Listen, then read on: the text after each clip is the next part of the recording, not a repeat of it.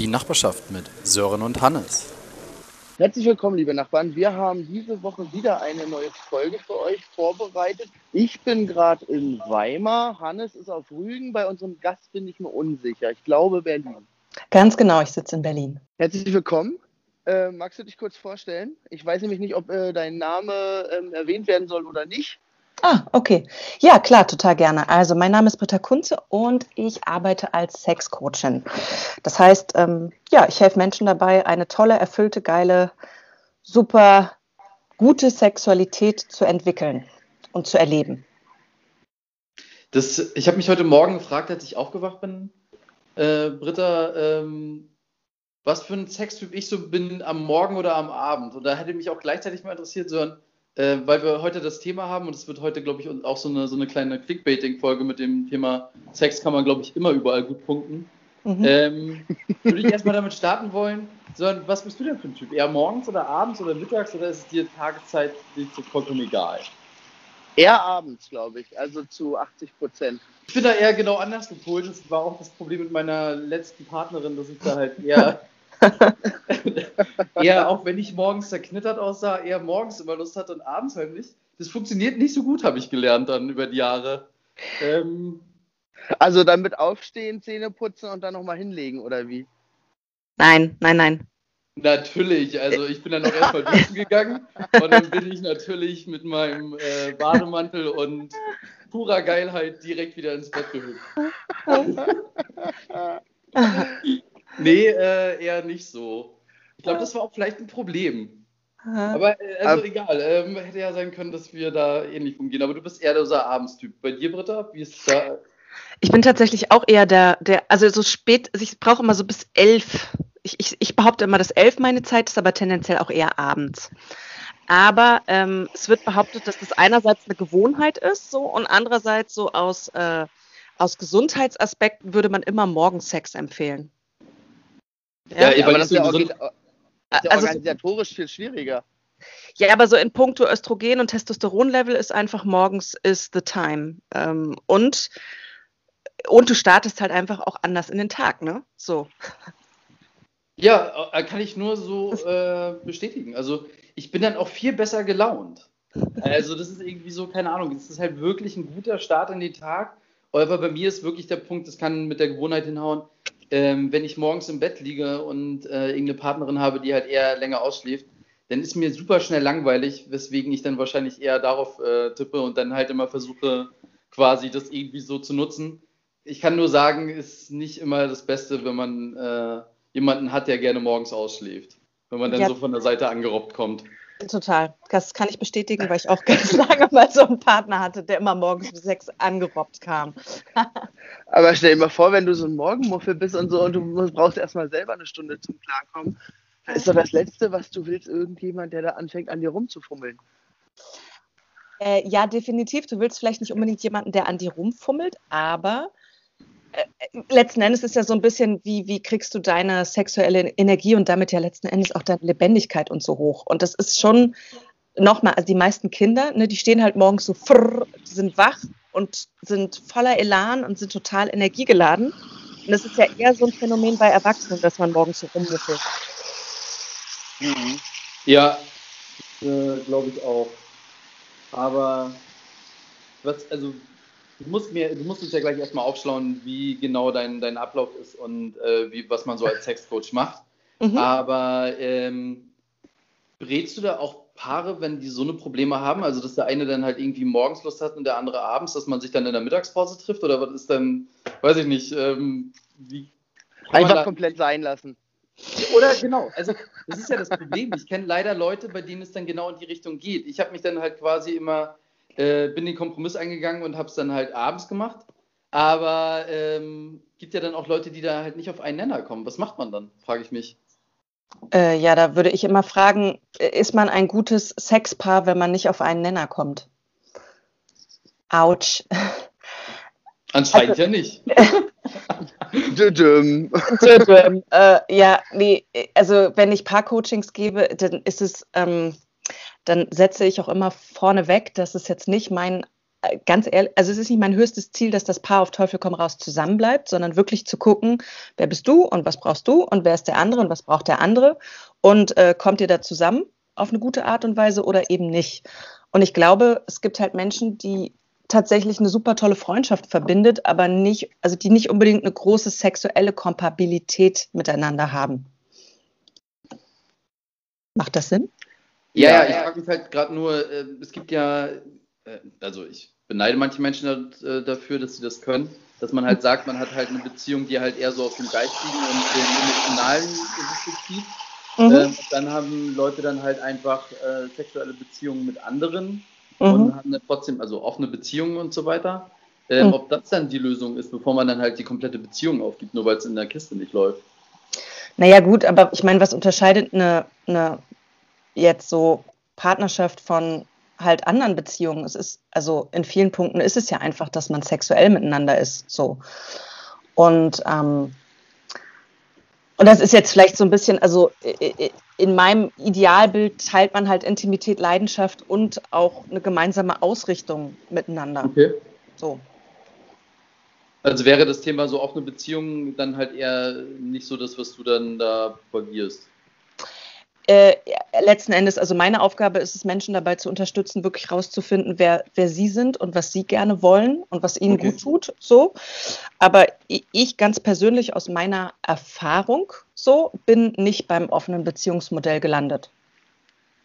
Okay, alles klar. Aber, aber wenn jetzt äh, ich mit meiner Partnerin da eine Problemstellung habe, mit welcher Problemstellung komme ich denn dann zu dir? Also wie, ähm, wie werde ich denn auf dich aufmerksam und denke mir, oh ja, das kann mir helfen, da gehe ich jetzt mal hin? Ähm, naja, einerseits, also wie, wie ihr es ja selber schon thematisiert habt, einfach wenn man in einer Beziehung ist so und feststellt, äh, wir ticken da ganz anders, zum Beispiel ähm, könnte das sowas sein wie, äh, keine Ahnung, mein Partner hat eine erektile Dysfunktion, so. Und äh, das wirkt sich auf unser Sexleben aus und was können wir da gemeinsam machen. Aber es können wirklich, oder, oder wirklich sowas wie, keine Ahnung, meine Partnerin signalisiert mir, dass ich sie jetzt nicht so optimal berühre. Was kann ich da verändern?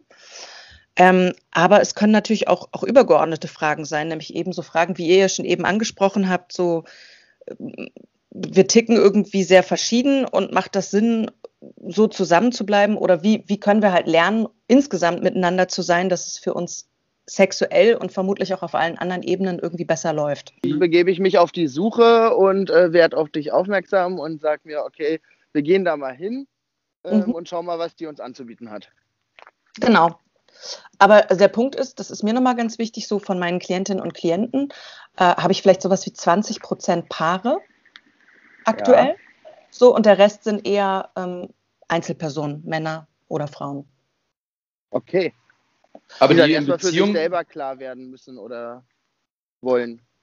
Äh, die, das können echt unterschiedliche Sachen sein. Es können Leute sein, die sagen, boah, ähm, ja, bei mir läuft auf sämtlichen Ebenen alles super geil. Ne? Ich habe irgendwie einen Job und bin da total erfolgreich und alles ist toll, aber ich habe eventuell gar nicht so richtig die, Z also ich habe eigentlich eine Sehnsucht nach einer Beziehung, so. Aber mhm. auf, auf der Ebene funktioniert es halt nicht so. Das können Leute sein, die ähm, einfach gesehen haben oder gehört haben, dass man sich auch in puncto Sexualität weiterbilden kann, ja und zum Beispiel weiß ich nicht, ob ihr schon mal sowas von Ganzkörperorgasmus gehört habt oder keine Ahnung, dass du als Frau sagst so, okay, äh, pff, Orgasmen mit mir alleine funktioniert super, aber mit anderen Leuten jetzt nicht so. Oder funktioniert vielleicht auch gar nicht. Ne? Mhm. Oder eben auch Männer, die, die merken so, ähm, boah, ich möchte ein total guter Liebhaber werden und habe das Gefühl, ich habe da Defizite. Oder ich habe gehört, dass es Ganzkörperorgasmen auch für Männer gibt. Wie geht das? Und noch zu ergänzen, also was gerade bei Paaren auch ein wichtiger Punkt ist, ist natürlich, wenn Paare lange zusammen sind, ne? Oder ähm, vielleicht dieses lange Partnerschaft, gemeinsame Kinder, boah, wo ist eigentlich die, diese Lust und Leidenschaft hin, die wir am Anfang oder die ersten Jahre hatten und können wir da was machen? Hm. Ähm, Nochmal zu dem Kundenstamm. Also wenn du sagst, das sind einzelne Personen, das mhm. bedeutet aber nicht, dass es Singles sind, sondern es können auch Leute in Beziehungen sein, die einfach äh, quasi Genau. sich ein Ja. bisschen fitter machen wollen in dem Bereich und einfach vielleicht auch gemerkt haben, dass die Partnerin oder der Partner nicht so ganz happy sind ähm, und da einfach eine Lösung finden wollen. Genau, ganz genau. Ah, Ja. okay. Okay, und wie, wie, äh, fun also wie funktioniert das dann, dass du im Prinzip da, ich nenne es jetzt mal Coach, ich Mhm. meine, du wirst ja nicht dann sagen, gut, dann lass ich dreimal ausprobieren und dann sage ich dir, was falsch läuft. Mhm. Ganz genau. Ja, also inzwischen ist es tatsächlich so, dass ich mit den Leuten immer über einen längeren Zeitraum in Coaching gehe. Das heißt, ich mache das nicht mehr so dieses äh, mal kurz eine Einzelstunde und eventuell so ein, so ein Problem oder eine Herausforderung, die sich über Jahrzehnte aufgebaut hat, mal so schnell lösen. und ähm, und die, die Säulen, also mit denen ich arbeite, ist wirklich zu gucken, also erstmal sehr individuell zu gucken, so wer bist du und wo stehst du so. Und ich habe ähm, am Anfang meiner, ja sozusagen meiner Laufbahn ganz viel mit Körper und Körperarbeit und Körperübung und Körperwahrnehmung gearbeitet und habe inzwischen aber gemerkt, dass es letzten Endes auch wirklich ganz, ganz viel um äh, so der moderne Begriff dafür wäre Mindset, ja. Also letzten Endes, was denkst du eigentlich? Was sind deine äh, Glaubenssätze rund um Sexualität? Wie bist du geprägt worden? Was ist deine Konditionierung und inwiefern blockiert oder behindert dich das vielleicht in deiner aktuellen Sexualität? Weil das halt so ein Riesenthema ist, ne? Also, so wir leben im Jahr 2020, aber trotzdem ist in Bezug auf Sexualität herrscht einfach noch super viel Tabu. So. Ähm, der nächste wichtige Aspekt ist das ganze Thema Kommunikation. Also ich sehe halt, dass die meisten Leute auch grottenschlechter drin sind, wirklich gut über gut und entspannt über Sex zu reden, über ihre Bedürfnisse, über ihre Grenzen, über ihre Wünsche, Fantasien. Da habe ich mal eine Zwischenfrage. Ja, klar. Ähm, es ist so, dass die Leute das, also das, das äh, wäre nämlich so das größte Problem, was ich eigentlich da mal so sehe, dass Leute ja, ja ungern drüber reden. Ähm, ist es bei dir dann entspannter, weil sie halt einfach sagen, okay, sie haben ja jetzt keinen Sex mit dir, dann können sie halt das irgendwie offener reden und manchen fällt es ja leichter, mit Fremden über solche Sachen zu reden, äh, als mit der eigenen Partnerin, weil, oder mit dem Partner. Ähm, ist es da einfacher, weil viele haben ja immer so, oder zumindest denke ich das, und habe Mhm. ich auch mal irgendwo gelesen, Mhm. ähm, dass wenn man gerade mit seiner Partnerin oder mit seinem Partner über manche Bedürfnisse halt redet, man sich ja für viele Sachen halt irgendwie schämt, weil man nicht weiß, wie der andere Partner darauf reagiert. Ne? Und äh, viele Sachen dadurch ja auch unterdrückt werden. Mhm. Ähm, wie ist es denn im Gespräch mit dir? Also ich, ich, ich würde sagen, dass, dass es im Gespräch mit mir relativ fluffig ist, einfach weil ich total entspannt und offen bin.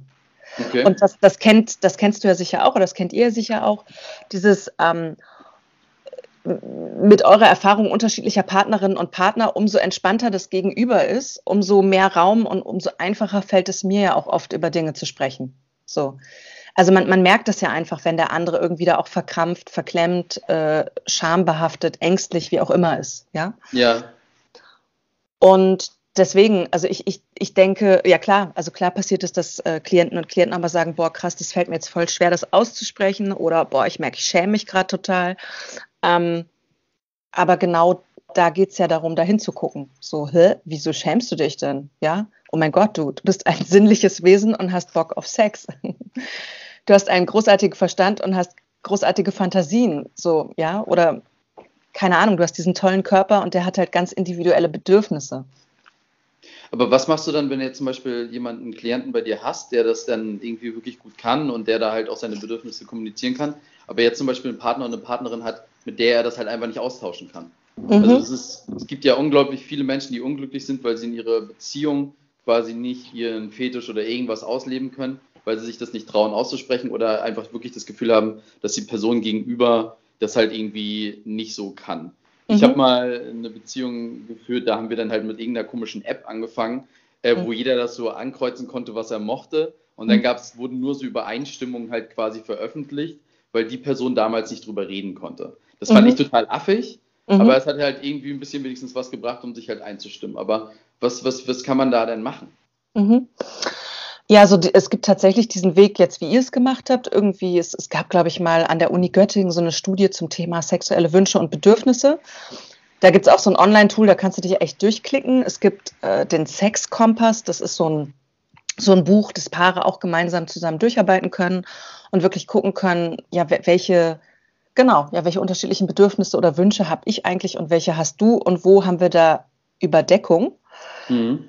Aber nochmal, und das, das mag wirklich hart klingen, ne? aber ich würde immer den, also meine ganz persönliche Meinung ist, wenn es darum geht, dass, dass du zusammen eine tolle, geile, erfüllte Sexualität lebst, Ja. dann ist es schon ziemlich wichtig, möglichst viel Übereinstimmung zu haben. So. Und es gibt Paare, die haben echt, echt wenig Übereinstimmung und ähm, weißt du, was, was soll ich als Sexcoach da, also wo willst du da schrauben? Ja. Ja. So, das ist so wie, keine Ahnung, nehmen wir, nehmen wir es mal mit einem weniger emotional aufgeladenen Essen, äh, Quatsch, mit einem weniger emotional aufgeladenen Thema, nämlich Essen oder Sport, ja, oder Musik. So, wenn, wenn du auf, keine Ahnung, Punk stehst und ich stehe auf Klassik, dann ist die Wahrscheinlichkeit, dass wir gemeinsam in ein Konzert gehen, eher gering. Ja. Ja, wo wir nicht beide einfach einen fetten Kompromiss machen. So. Und das ist so der Punkt. Ich glaube, dass viele Leute eine Sexualität leben, die einfach ein fetter Kompromiss ist. Und if you're happy with it, ja, okay, aber ich, aber ich würde es niemandem empfehlen. So. Ja, ich finde es. Was, was, was ich mich gerade gefragt habe, wenn du jetzt äh, jemanden kennenlernst und sagst, was du so machst, Mhm. ist, ist, der, ist die Person dann nicht unter Umständen auch krass verunsichert, einfach weil er sich denkt, scheiße, äh, jetzt liegt halt die Messlatte wahrscheinlich sehr, sehr hoch gerade. ja. Ähm, also ich, ich, ich, ich bin tatsächlich in einer Beziehung, aber ich weiß, äh, bei einem von meinen Ex-Partnern, der war immer, der war immer total stolz. Also der hat das tatsächlich für sich so interpretiert, der war immer so, naja, also meine Partnerin ist Sexcoachin. Mhm. Andere Menschen bezahlen Geld dafür, dass sie sich mit ihr über Sexualität unterhalten können. Mhm. genau. Ja. Aber äh, hattest du aber auch schon Partner, die dann wirklich eingeschüchtert waren oder gar nicht bis, bisher? Oder hattest du dann halt dein, dein Talent halt auch bei denen angewandt und hast dann quasi gesagt, so die ersten drei Dates waren dann so Erstmal zurechtgebogen, den guten. ähm, also ich merke tatsächlich, ich muss jetzt echt so ein bisschen graben und ich würde sagen, nö, ich, ich hatte jetzt die letzten Jahre eine relativ überschaubare Anzahl an, an Partnerschaften. Also so, ja. Ja. Und ähm, nee, ich, ich, glaube, also die, die Partnerschaft, die äh, oder so, so die Initialzündung bei mir persönlich gab es ja überhaupt, weil ich lange Jahre in einer Partnerschaft war und total unglücklich war. Ja, also, also ich war sexuell super, super, super, super unzufrieden und ich wusste einfach nicht, nicht, wie ich da rauskomme, weil ich tatsächlich ähnlich so ein bisschen wie ihr jetzt in euren Fragen so die Perspektive hatte, ja, okay, ich bin halt jetzt in dieser Beziehung. Das ist jetzt so. so. Und ich habe ein Riesenproblem damit, aber ähm, ich will mich ja nicht trennen. So. Also mit dem, mit dem Partner hatte ich halt auch Kinder zusammen. Ne? Da ist irgendwie vielleicht die Hürde nochmal eine andere. Ja. Ähm, und letzten Endes rückblickend kann ich nur sagen, also es war die beste Entscheidung ever, dass wir uns getrennt haben und, und von da aus auch und jetzt kommen wir so ein bisschen auf das übergeordnete Thema. Also bei, bei Sex geht es ja um so viel mehr als um Sex. So, es geht letzten Endes, ich weiß nicht, wer von euch beiden das eben gesagt hat, ob du, Hannes, das warst, aber dieses, wie stehe ich morgens auf und wie bin ich in der Welt, ja? Mhm. Und wenn ich, wenn ich grundsätzlich an meine Lust andocken kann, sei das jetzt in Bezug auf Sex, sei das in Bezug auf meinen Job, sei das in Bezug auf meine Freundschaften, also wenn, wenn ich ein Leben führe, was ich geil finde und was mir Spaß macht, dann ist einfach alles besser. Und das fängt halt nun mal mit dir und deinem Körper an mhm. und deinem Verstand. Und, und das ist, glaube ich, was, was heutzutage die Leute nicht so richtig checken, ist, dass, also es ist quasi wie absolut unverantwortlich, sexuell unzufrieden zu sein. weil, ja. Weil dann bist du nicht in deiner Power. Ja? Sex ist einfach eine riesen, riesen Ladestation. So. Und ja, wenn ich irgendwie im Krieg bin mit meinem eigenen Körper oder im Krieg bin in meiner Beziehung, dann mm, ja, habe ich einfach in allen anderen Lebensbereichen auch weniger Kraft, weniger Energy. Also oder fang halt an, oder fang halt an, warte, den Bogen muss ich noch zu Ende spüren. Ja, klar. Also, also so, so wie ich damals drauf war, ich war halt so im Außen mega erfolgreich, habe mich voll in meinen Job vergraben, was glaube ich ja auch viele Leute dann machen. Ne? So irgendwie super Studium, super Job, alles super, aber so in der Partnerschaft oder halt mit mir in der Sinnlichkeit war es halt so voll kaputt. Genau. Äh, also es sind alles gute und richtige Punkte, deswegen macht es mich manchmal umso trauriger. Also ich muss oder kann mit Glück sagen, dass ich äh, noch nie eine Beziehung hatte, wo ich jetzt da wirklich super unglücklich war mit, weil ich halt eher das, das Thema halt auch angesprochen habe. Leider aber oftmals dann halt auch Partnerinnen hatte, die das halt, denen es nicht so leicht gefallen ist. Deswegen war es eine relativ lange Entwicklung, die man mhm. dann äh, gegangen ist, aber äh, es hat eigentlich bisher dann halt auch mal gut geklappt. Aber trotzdem sieht man ja in der Gesellschaft irgendwie immer so diesen Trend, dass es dann, wenn man eine längere Beziehung führt, es normal sei, dass man weniger Sex hat. Mhm. Und das auch einfach so akzeptieren. Also das, klar, man macht da mal so ein paar Späße drüber und äh, wahrscheinlich, äh, irgendwie, glaube ich, diese Woche gab es auch wieder eine Studie, dass wenn man in einer Beziehung ist, man trotzdem mehr Sex hat als viele Singles dann am Ende des Tages. Mhm. Aber trotzdem viele in so einen, so einen Flow reinkommen, dass es normal sei, dass man vielleicht irgendwie vielleicht einmal im Monat Sex hat. Und das mhm. verstehe ich halt nicht, weil es ja, wie du schon sagst, eigentlich so unglaublich viel Kraft gibt und ja eigentlich auch ein gutes Gefühl halt auch für sich selber halt ist. Also wenn du halt irgendwie regelmäßig Sex hast, dann fühlst du dich halt einfach an sich besser und du weißt ja auch, dass du dann irgendwie anscheinend zumindest bei einer Person oder keine Ahnung, welche Leidenschaft man hat, vielleicht auch in seiner Gruppe, mit der man Sex hat, irgendwie trotzdem mehr attraktiv ist. Mhm. Und äh, das gibt ja unglaublich viel, aber das, das, das schockiert mich immer, dass viele Leute das dann trotzdem so akzeptieren und so unglücklich damit irgendwie auf Dauer auch sind, aber nichts dran ändern. Mhm. Aber da weiß ich halt immer nicht, ich habe leider schon öfters auch unangenehme Gespräche mit Freunden darüber geführt, weil die dann ja dann auch ihr äh, Leid so klagen. Soll man denen dann empfehlen, halt mal zu so einem Sexcoach zu gehen? Oder ich, also ich merke halt, dass viele immer super unglücklich sind. Mhm. Ja, ja, und also ich meine, ich finde es spannend, weil, also wen wundert's so? Also letzten Endes, was uns kulturell vorgegeben wird, was Sex ist, und darüber könnten wir uns jetzt auch nochmal unterhalten, was heißt Sex für dich? So. Was heißt eigentlich Sex? Und was heißt eigentlich guter Sex?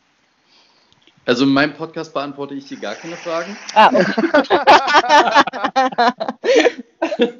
okay. Äh, nein, Spaß. Aber das ist ja tatsächlich auch eine gute Frage. Ab wann hat man denn eigentlich wirklich Sex? Also das ist, also allein die Definition ist ja schon, äh, finde ich, recht schwierig zu finden. Und, und was heißt sexuell erfüllt? Ja. ja. Und wenn man jetzt Sex runterbricht, so wie es kulturell meistens getan wird, also so ganz heteronormativ, ist es ja einfach Penis in Vagina. So. Ja. ja. Und wenn Orgasmus, dann gut. Ja. Ja? So auf, auf die ja. Formel können ja. wir uns einigen. Also ich meine, äh, schaut, schaut euch irgendwie Mainstream-Porn an, so und dann ist es irgendwie das, was Sex ist. Ja, oder auch in Hollywood-Filmen. Ich meine, come on. Also es ist immer. Na, da muss man dann aber auch verliebt sein für, ne? Genau, Weil da muss da ist dann nicht die äh, schnelle Affäre, obwohl, doch, das wird auch oft proklamiert, ne? Dass man, äh, wenn man jemand Neues kennenlernt, mit dem auf einmal viel, viel besseren Sex hat als eigentlich mit seinem Partner. Genau, und das, also das ist tatsächlich eine wichtige Zutat, dieses Neue und Aufregende, weil neu und aufregend gleich erregend. So. Ja. ja, und wir reden jetzt wirklich von einer neuronalen Nervenebene im Körper. Also wenn etwas Neues, dann finden wir das halt einfach per se geil und aufregend. Ja. So. Mhm. Und dann würde es jetzt zum Beispiel für, für eine Langzeitbeziehung darum gehen, zu gucken, okay, ähm, wann habt ihr eigentlich aufgehört, neu und aufregend miteinander und füreinander zu sein? Oder auch neue aufregende Dinge zu unternehmen. Ähm, aber nochmal kurz zurück, weil das Thema davor gerade so wichtig ist. Also ich, ich, glaube halt, dass viele Leute so, so fucking unglücklich sind, weil sie halt versuchen, nach Sexualität nachzueifern. So. Warte, ich muss kurz unterbrechen. Bester ja? Folgentitel ever. Fucking unglücklich. ja fucking unglücklich, genau. Und die sind halt total unglücklich, weil sie alle zu Hause sitzen, sich Pornos angucken oder ein bisschen rumtindern, ja. Oder versuchen in ihrer Partnerschaft die Partnerschaft aufzupeppen, indem sie ein paar Dessous kaufen oder das neueste Sextoy. Aber eigentlich ist es das alles nicht. Ja, irgendwie merken die, das ist es alles nicht, aber es ist ja das Einzige, was ihnen vorgelebt wird oder was ihnen vorgegeben wird, was es zu sein hat.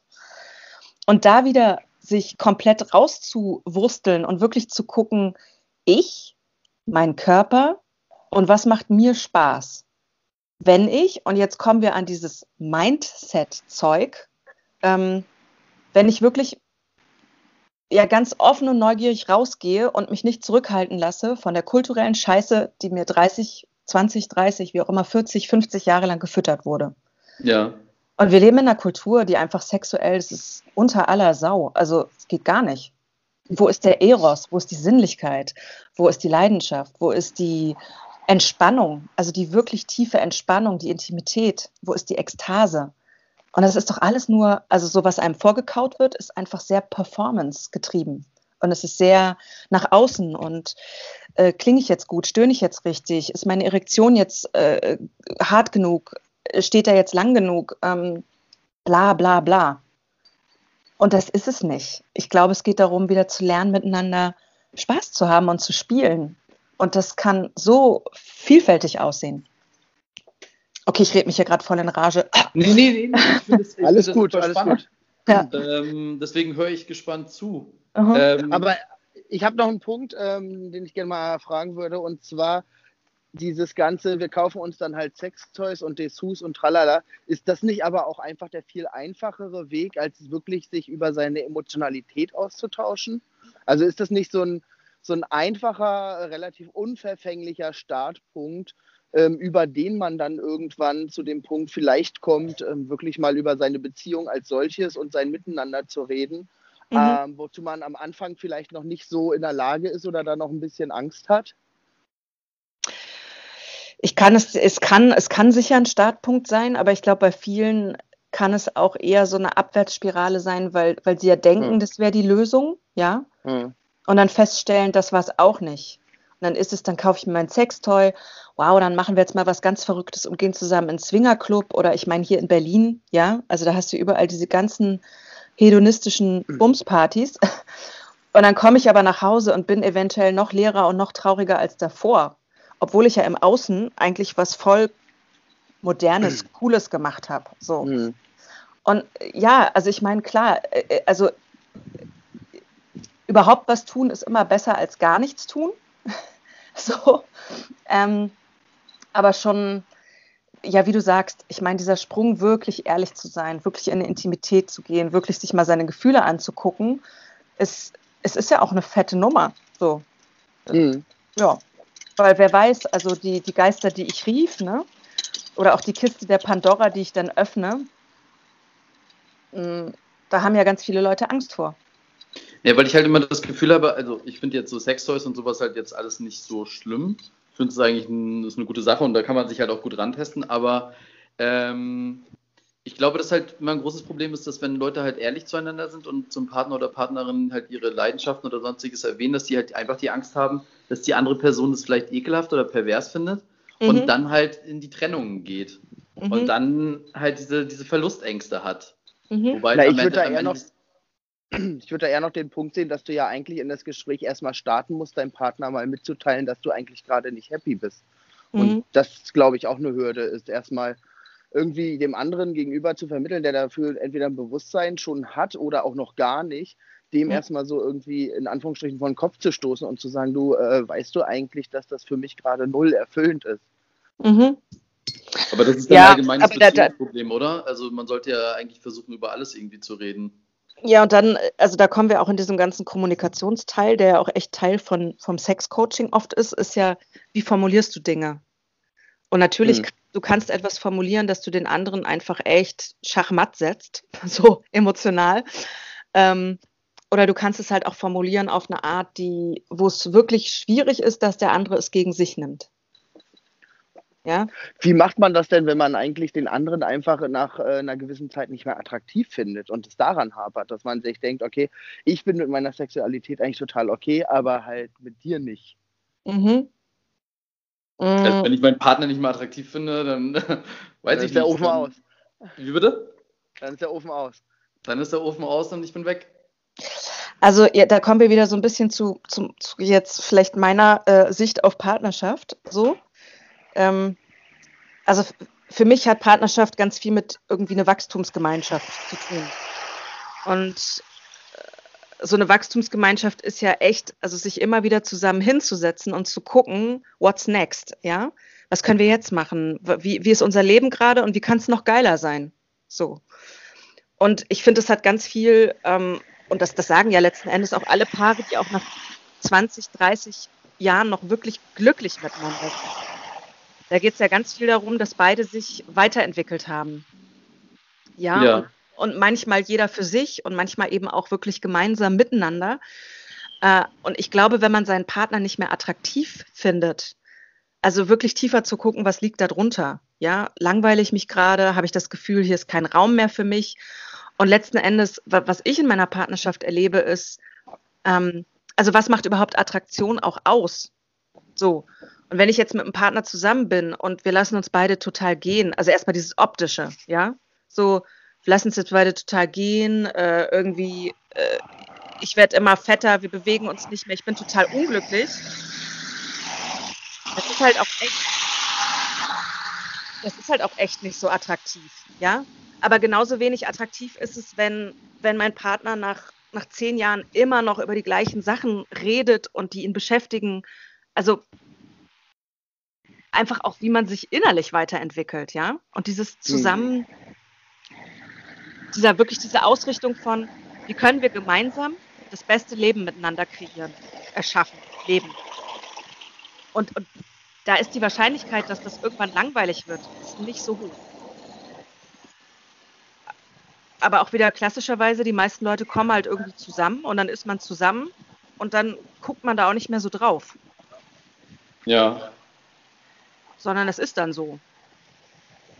Und allein das, also allein jetzt vielleicht auch als Anregung für alle da draußen, die in Partnerschaften sind, so dieses, sich mal ganz ehrlich hinzusetzen und zu sagen, hey, wo stehen wir gerade und wo geht's hin und was sind die nächsten Schritte und wie kann es noch besser werden? Und das kann Sexualität betreffen, das kann, keine Ahnung, wie eure Wohnung aussieht, wo, wo lebst du eigentlich, welche, welche Jobs habt ihr? So, genau. Aber sollte man das nicht sowieso regelmäßig machen? Also das ist ja jetzt mal unabhängig jetzt von dem ganzen Sexuellen, dass man sich halt einfach mal regelmäßig so eine Art Selbstreflexion begibt, auch als Paar und halt überlegt, wo man gerade steht und wo man hin möchte und was so gemeinsame Ziele sind und sowas. Also ja, total, das ist, ist total. Aber du wirst dich, also wenn, wenn Paare zu mir ins Paar-Coaching kommen, dann nochmal, also in der ersten Stunde ist es immer, wer bist du und wie stellst du dir ideale Beziehung vor? Jetzt mal unabhängig vom Partner, der neben dir sitzt. Ja. Und wer bist du, also zum anderen? Und wie stellst du dir eigentlich eine geile, erfüllte Beziehung vor?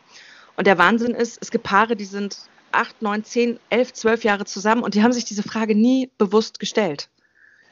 Sondern die haben sich verliebt ineinander, ja, ja. hatten ihre Anziehung, haben irgendwie Honeymoon-Zeit gehabt, haben miteinander gevögelt, haben vielleicht Kinder bekommen. Also sind da eher wie so reingestolpert. Und, und manchmal ist, liegt genau auch da dann der Hund begraben, warum es vielleicht nicht so gut funktioniert. Weil man nie bewusst innegehalten hat und sich mal gefragt hat, okay, was, was ist eigentlich mir super wichtig und was sind absolute No-Gos? So. Ja. Und dann wachst du neben diesem Partner auf, den du, wo es einfach eine hohe sexuelle körperliche Anziehung mal gab, aber stellst halt fest, boah, dieser Mensch, der tickt so anders als ich. Und vielleicht kommen wir da in dem Punkt gar nicht so gut zusammen. Ja. Wie hoch ist die Trennungsrate nach dem Sexcoaching bei dir? 100 Prozent. Aber vielleicht verbinden sich ja dann neue Leute, weil du dann so, so eine Art äh, Auswertung machst, wer wo zusammenpassen könnte. Also das, äh, ähm, es, es, gibt tatsächlich Leute, die sich trennen, aber es gibt auch viele, die, die sich eben ganz neu finden, ja, und ja. wirklich viel tiefere, bessere, tollere Beziehungen, geilere Sexualität etc. miteinander entwickeln. Und, und auch da wieder, also ich bin da, wie gesagt, ich, ich finde es jetzt nicht, es ist nicht das schlechteste Ergebnis von einem Sexcoaching, wenn man feststellt, ey, eigentlich tun wir uns beide einen größeren Gefallen, uns da idealerweise auch liebevoll freizugeben. So, ja? Ja. Genau. Was muss man denn äh, als du jetzt machen, um Sexcoach zu werden? Also steht da irgendeine Ausbildung, Schulung, was auch immer hinter? Mhm. Oder einfach nur, man muss halt äh, viel Erfahrung haben?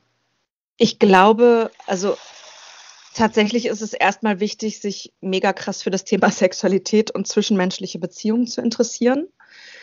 Ich glaube, es ist total wichtig, ähm, grundsätzlich eine Offenheit Menschen und menschlichen ähm,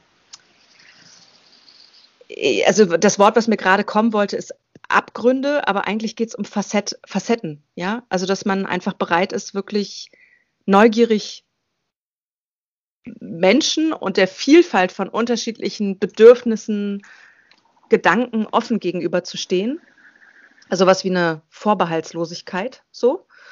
Was sicher viel damit zu tun hat, inwiefern man sich seine eigenen, mh, seinen eigenen Kram gut angeguckt hat.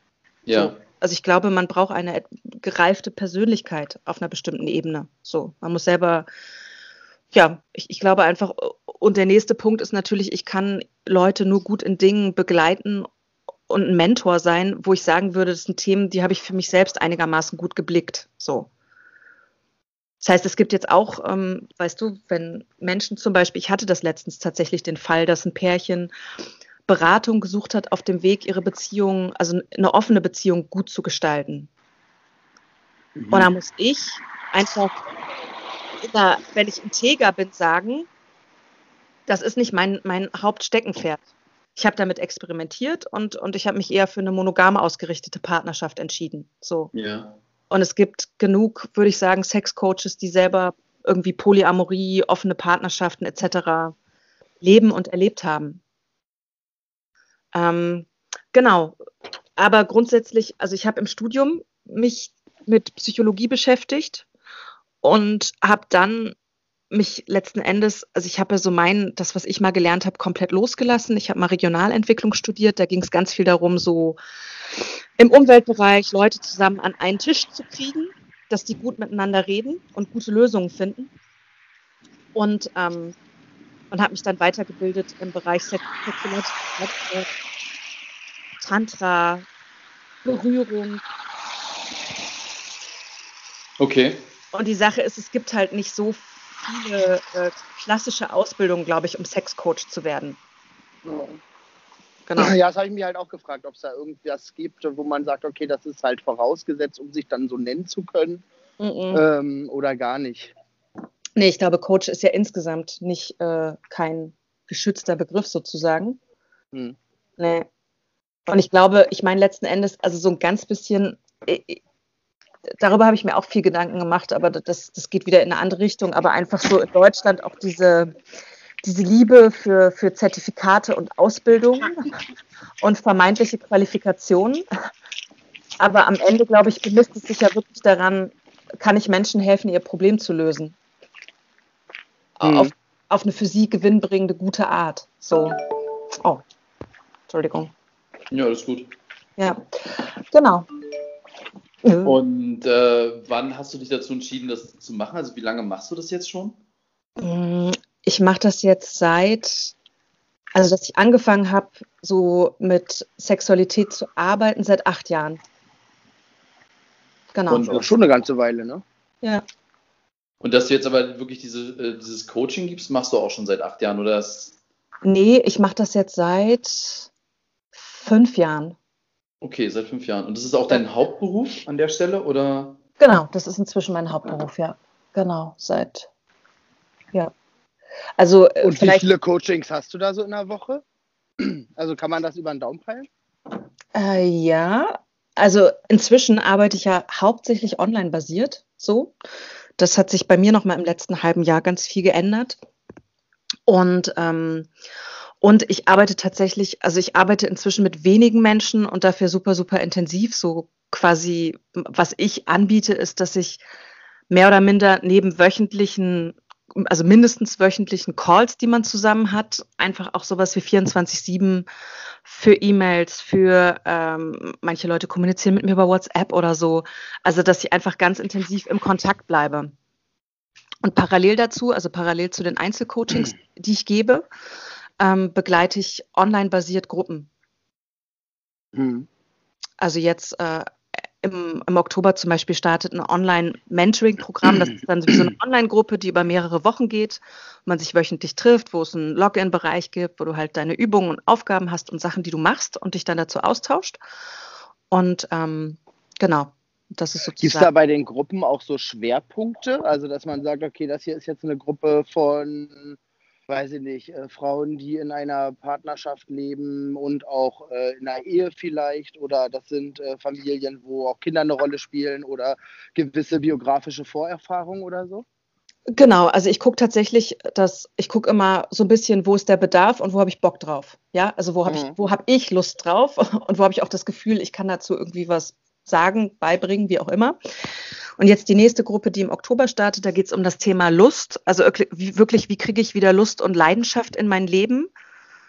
Und das ist, äh, richtet sich sowohl an Einzelpersonen als auch an Paare. Aber es geht erstmal darum, wie lustvoll lebe ich eigentlich mein Leben, wie lustvoll lebe ich meine Sexualität mit mir oder eben auch in der Beziehung. So, und da mal genau hinzugucken und das Thema zu beleuchten. Und dann ist aber auch geplant, tatsächlich mal eine Gruppe zu machen, explizit für Paare in Langzeitbeziehungen. Und da mhm. zu schauen, wie, wie kriegst du wieder den Funken zurück. So. Gerade wenn Kinder da sind oder irgendwie beide aufreibende Jobs haben und so weiter. Ja. Mhm. Ähm, wenn man jetzt bei dir so eine Probestunde gemacht hat, mhm.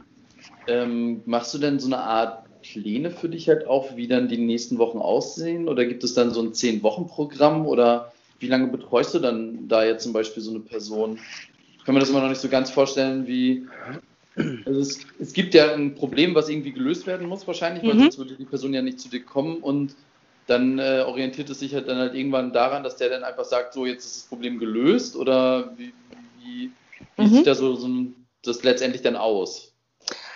Also ich mache mit den Leuten immer tatsächlich so, so ein kostenloses Erstgespräch, wirklich einfach zu gucken, wer bist du, wo stehst du und passen wir zusammen. Hast, kann ich dir helfen? Und auch da wieder, also ganz ehrlich, so Blick hinter die Kulissen, dass ich auch wirklich gucke, habe ich voll Bock, mit dieser Person zusammenzuarbeiten. Weil am Ende des Tages glaube ich, ich bin halt nur richtig gut, wenn, wenn, wenn ich dich gern mag. Ja, also okay. auch als auch als Coach. So muss es irgendwie zwischenmenschlich und natürlich auch für den anderen zu gucken, weil es halt voll das intime Thema ist. Ne?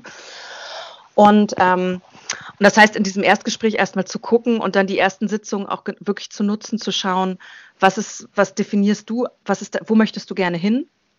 Wie willst du dich fühlen? Was ist dein Traumergebnis? Und was sind aktuell Probleme, Blockaden, Hemmnisse auf dem Weg dahin? Ja. Und dann dementsprechend einen, einen Fahrplan zu entwickeln. Und und da ist es tatsächlich so, es gibt äh, also so, und da wirklich in den unterschiedlichen Bausteinen zu gucken, okay, wie, wie tickst du mental? Ja, also wie weit oder wie ausgereift, wie out of the box kannst du in deinem Kopf über Sexualität denken und reden? Und ein anderer wichtiger Teil ist wirklich Körper, ja. Also ich, ich würde sagen, es gibt Menschen, die sind im Kopf sehr frei und sehr reif in Bezug auf Sexualität, aber die haben wenig Wahrnehmung und Gefühl im eigenen Körper, was natürlich wirklich die Sexualität und das Lustempfinden auch total einschränkt.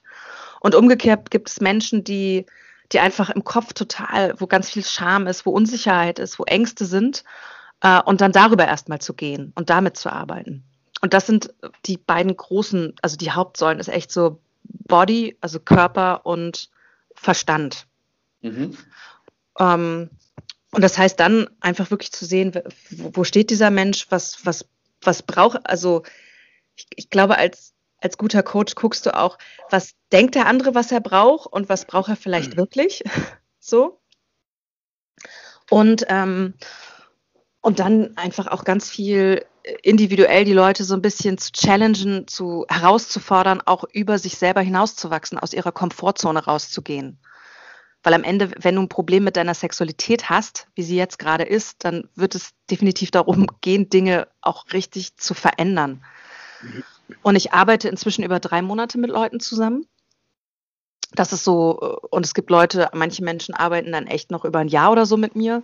Aber drei Monate ist, wo ich immer sehe, das ist ein guter Zeitraum, um wirklich gedanklich und auch im Außen anzufangen, Sachen zu verändern. Ja, wo, wo wir dann wirklich so über eine Transformation äh, sprechen.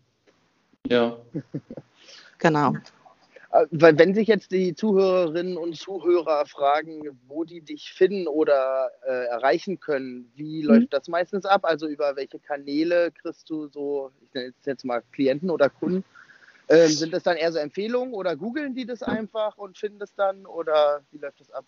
Also so and so, es gibt Leute, die kommen definitiv über Empfehlungen, was ja auch also das, genau, was total Sinn macht.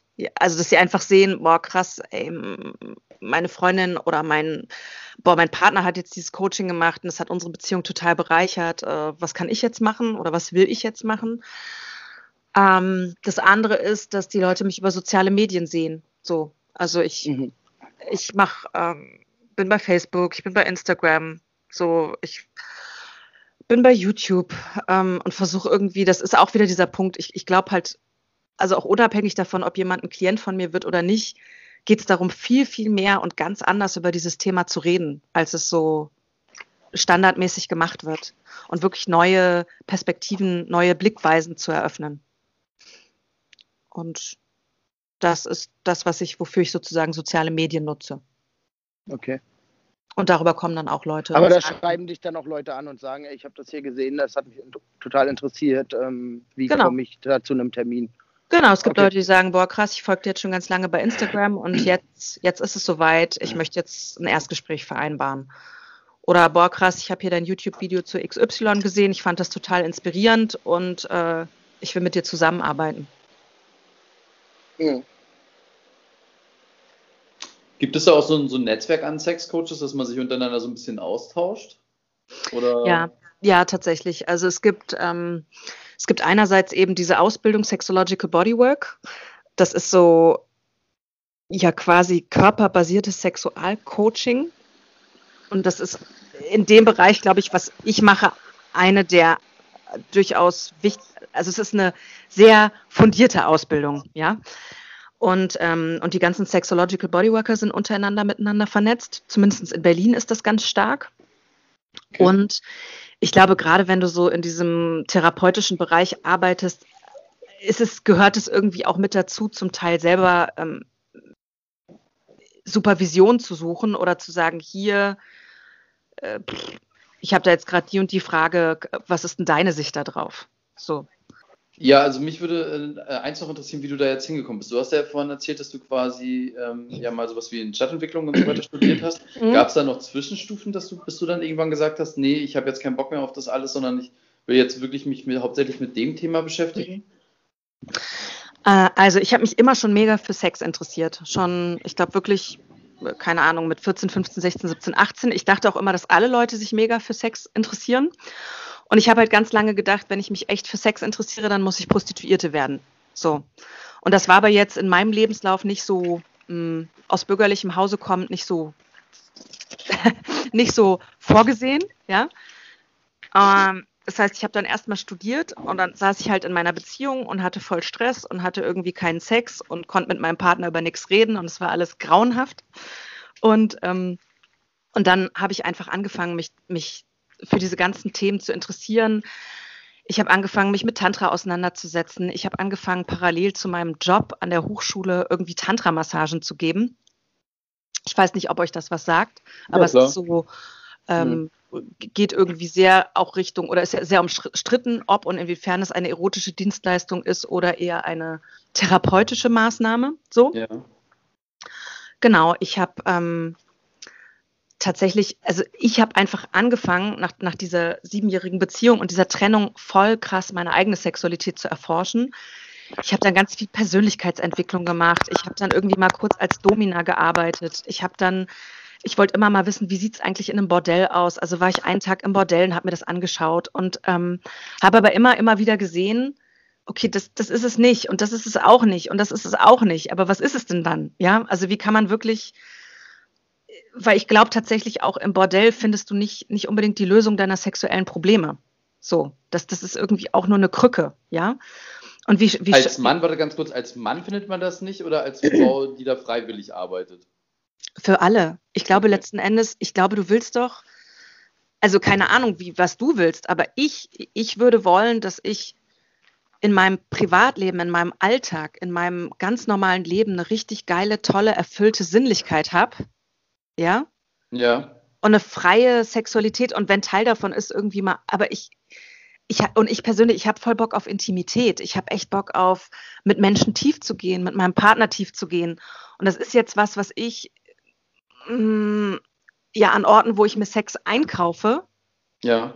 nicht so, ähm, ich glaube nicht in dem Ausmaß finden würde, wie ich es mir jetzt wünschen würde oder wie ich glaube, dass die meisten Leute es sich wünschen. Ja. Und ähm, Genau, und da, da war einfach mich immer weiterzubilden in puncto Ja, ja. Partnerschaft, Kommunikation, äh, Sexological Bodywork, äh, wirklich zu gucken, was für Fetische gibt es. Aber auch, ich glaube, was mich immer so interessiert hat, ist, aber was liegt da drunter und was liegt da drunter? Ja, also zum Beispiel, ich glaube, dass, dass das Thema BDSM, was ja auch nach wie vor so, uh, ich glaube, da kannst du total, das ist super spannend, einfach sich, sich Machtgefüge anzugucken, sich äh, Dominanz und Submission. Wir leben alle im, in, in sämtlichen Beziehungen in unserem Alltag gibt es das, ja. Und, und anzufangen, in der Sexualität mit BDSM-Elementen zu spielen, ist ja einfach nichts anderes als, als vielleicht Dinge auszuagieren, die du sonst im Leben die ganze Zeit hast. So, aber das halt bewusst zu machen und da auch eine, eine Spielfreude mitzuentwickeln. Und trotzdem ist es ja für viele Leute noch total äh, tabu. Und aber auch da wieder zu gucken, ähm, Ich glaube, Tabu ist es, also halt auszusprechen ist Tabu, ne? Dass es immer mehr gelebt wird und so weiter. Das glaube Mhm. ich schon. Und das ist ja auch immer diese, was man früher gesagt hat, was so klischeehaft ist, dass die Top-Manager sich dann am Ende den Po äh, irgendwie versohlen lassen, ist ja jetzt auch nicht so weit hergeholt, weil Mhm. man halt genau das Machtgefüge, was man tagtäglich hat, irgendwie umdreht. ja, Ähm, aber was mich jetzt noch interessieren würde, ist, du meintest jetzt gerade, du hast es dann irgendwie, hast auch ein Modell mal dir das einen Tag angeguckt, irgendwie als Domina und so weiter gearbeitet. Mhm. Hast aber am Anfang gesagt, dass du ja aus einem bürgerlichen Haushalt kommst. mhm. Ähm, wie wird es so in der Familie und von Freunden aufgenommen? oh mein also Gott. ich wüsste jetzt nicht, was Also- ich jetzt, wie ich meiner. Mutter erklären sollte. Äh, du Mutti, meine Freundin, die war früher mal Domina, aber ist okay. Weiß ich nicht. Meine Mutter würde vielleicht sagen, ja, war ich auch, keine Ahnung. ähm, weiß ich nicht. Aber Good point. Ja, aber das ist, also die Gespräche sind tatsächlich interessant. Wenn du anfängst, ehrlich zu sein, so, dann äh, fangen ja auch andere Leute an, ehrlicher zu sein. Und ich glaube, also für meine Eltern war das super schwierig, ja. So, ich habe da, es, es sah so aus, als ob gerade alles gut wird. Ne? Tochter hat irgendwie Studium abgeschlossen, hat jetzt einen guten Job und alles ist im öffentlichen Dienst und total sicher und bla, ja. Und jetzt kommt sie an und sagt, übrigens, ich gebe jetzt Tantra-Massagen. Das fanden die überhaupt nicht geil. Aber äh, ich glaube, was sie gesehen haben, und das ist ja, ich meine, wenn ein Mensch loszieht und sich auf die Suche gibt, so von wer bin ich und was will ich eigentlich, dann ist das ja am Anfang manchmal auch turbulent, weil am Anfang weißt du es halt nicht, ja. Und du findest es nur raus, indem du Dinge ausprobierst. Aber ich glaube, inzwischen ist das Ganze auf einem Level und hat ja auch eine Erdung und ähm, ich, ich glaube einfach, das, was ich inzwischen mache, ist wirklich super mega geile und qualifizierte Arbeit. Und, und ich, ich, ich denke, das haben auch alle anderen drumherum mitbekommen. So. also du wirst jetzt nicht gemieden von deinen Eltern. Nein, überhaupt nicht. Nein. Inzwischen, ich glaube, ich würde fast sagen, inzwischen sind sie stolz drauf. So. Also auch einfach dieses ganze Thema, ich, ich glaube, ich war die erste in meiner Familie, die sich selbstständig gemacht hat. Oder also so, ja, die da irgendwie einige Sachen auch ge- gesprengt hat. Aber ich glaube, was sie sehen, ist, ich, was Eltern immer wichtig ist, ist, glaube ich, im Idealfall zu sehen, dass es ihrem Kind gut geht und dass es glücklich ist. Und ich glaube, das haben sie inzwischen ganz gut mitbekommen, dass, dass das, was ich mache, dass ich es liebe und dass es ja inzwischen auch genug Menschen und Medien gibt, die darüber berichten und sagen, das war ganz toll und das hat mein Leben revolutioniert und alles ist jetzt gut. Und ähm, ja, und ich glaube auch durch diese Validierung, diese gesellschaftliche Validierung, ja, ähm, können die Leute, die das am Anfang vielleicht mehr in Frage gestellt haben, damit inzwischen auch gut sein. Okay. Ja, ich bin gespannt. Mein Vater wird, äh, hat heute Geburtstag und ich muss nachher noch zur Geburtstagsparty. Mhm. Und äh, in, er ist jetzt in ein gewisses Alter gekommen, da fängt man langsam an, nur noch über Krankheiten zu reden. Ich Mhm. packe einfach mal den Sex-Talk heute aus. Ja, mach Äh, das. leg einfach mal alles frei. mach das. Cool. So, dann erzähle ich, ob ich nächste Woche noch Teil der Familie bin oder ob ich enterbt wurde. Mal gucken. ja, aber ich meine, allein, allein, dass man das, ne? Also auch wieder da, krass, wie krass immer noch Sex ein Tabuthema ist. Auch im Jahr 2020, dass äh, es. Naja, ist also Ja? ich würde auch mal sagen, äh, man muss auch gucken, wo und wie äh, dieser Sex-Talk stattfindet. Und ich Mhm. finde jetzt äh, eventuell der 80. Geburtstag von Tante Trautchen ist jetzt nicht unbedingt das Thema, wo, äh, wo man die große sexuelle Befreiung feiern muss. Ähm, da gibt es vielleicht andere Anlässe und äh, Zusammenhänge zu, dass man halt cool mit seinen Eltern darüber reden kann oder mit wem auch immer. Ähm, aber ich denke, es ist jetzt nicht bei jedem Anlass äh, per se gegeben, oder? Äh, nee, aber in, also in meiner Familie ist alles besser geworden, seitdem auch einfach relativ gut über Sexualität gesprochen wird. Tatsächlich auch bei Tante Trautchens 80. es ist viel witziger, viel entspannter, viel offener, viel menschlicher geworden. So. Ja, ich habe ja auch nicht gesagt, es sollte ein Tabuthema sein. Ich habe ja, ja nur gesagt, äh, die, diese, dieses Erstgespräch sollte, also Hannes, ich wünsche dir viel Spaß heute. Ich äh, glaube, das wird ja. gut. Ja. Ähm, aber ich glaube, es ist nicht in jeder Familie so, dass da das Setting ähm, der Geburtstag ist. Nein, nein. ja. Okay, ähm, da Sören vorhin schon so ein bisschen äh, erwähnt hat, dass wir, ich glaube, wir sind jetzt gerade bei 55 Minuten, also es ist noch keine ganze Stunde. Mhm, aber ja. ich fand es auf jeden Fall ganz spannend, ähm, das mal erst zu hören. Äh, mhm. Wir würden jetzt im Anschluss quasi, wenn wir das dann morgen hochladen, das kommt ja immer sonntags raus, also alle, die das mhm. jetzt hören, heute ist es dann für euch Sonntag oder mhm. ein anderer Tag. Äh, vielleicht hört es auch gerade beim Vögeln, ich weiß es nicht, keine Ahnung. Äh, wird ja dann passen. Ähm, aber wir würden dann halt quasi dich da auch drauf verlinken, wenn es in Ordnung ist für dich. Dann äh, können die Leute halt sich auch bei dir melden. Also alle Hörer und Hörerinnen, die Bock haben, mal über ihr Sexualleben zu reden oder vielleicht auch da einfach ein paar Probleme sehen, können sich ja im Anschluss mal bei dir melden. Mhm. Äh, würde mich auch mal interessieren, wer sich da so meldet. Ähm, kannst ja mal uns dann eine Liste zurückschicken. Ähm, Nein, Spaß, natürlich alles äh, Datenschutz. Wir freuen uns natürlich auch selber immer über Rückmeldungen. Mhm. Ja. Ja, natürlich. Total, gerne. Ähm, genau, aber schön, dass du dir die Zeit genommen hast, auch wenn es Samstag und äh, ist und sehr, sehr früh. Mhm. Ähm, ich fand es sehr interessant auf jeden Fall. Absolut. Ähm, sondern ich wünsche dir noch viel Spaß in Weimar. Ja, mhm. vielen Dank. Ich wünsche dir viel Spaß beim Geburtstag. Schöne Grüße. Ja, werde ich ausrichten. Und Britta, vielen, vielen Dank, wie gesagt. Und dann wünsche ich euch noch ein schönes Wochenende, ja? Ja, Ebenso. danke an euch zwei. Auch ein wunderschönes Wochenende und genau. Bis dahin. Bis Ciao. Bis dann. Ciao. Ciao.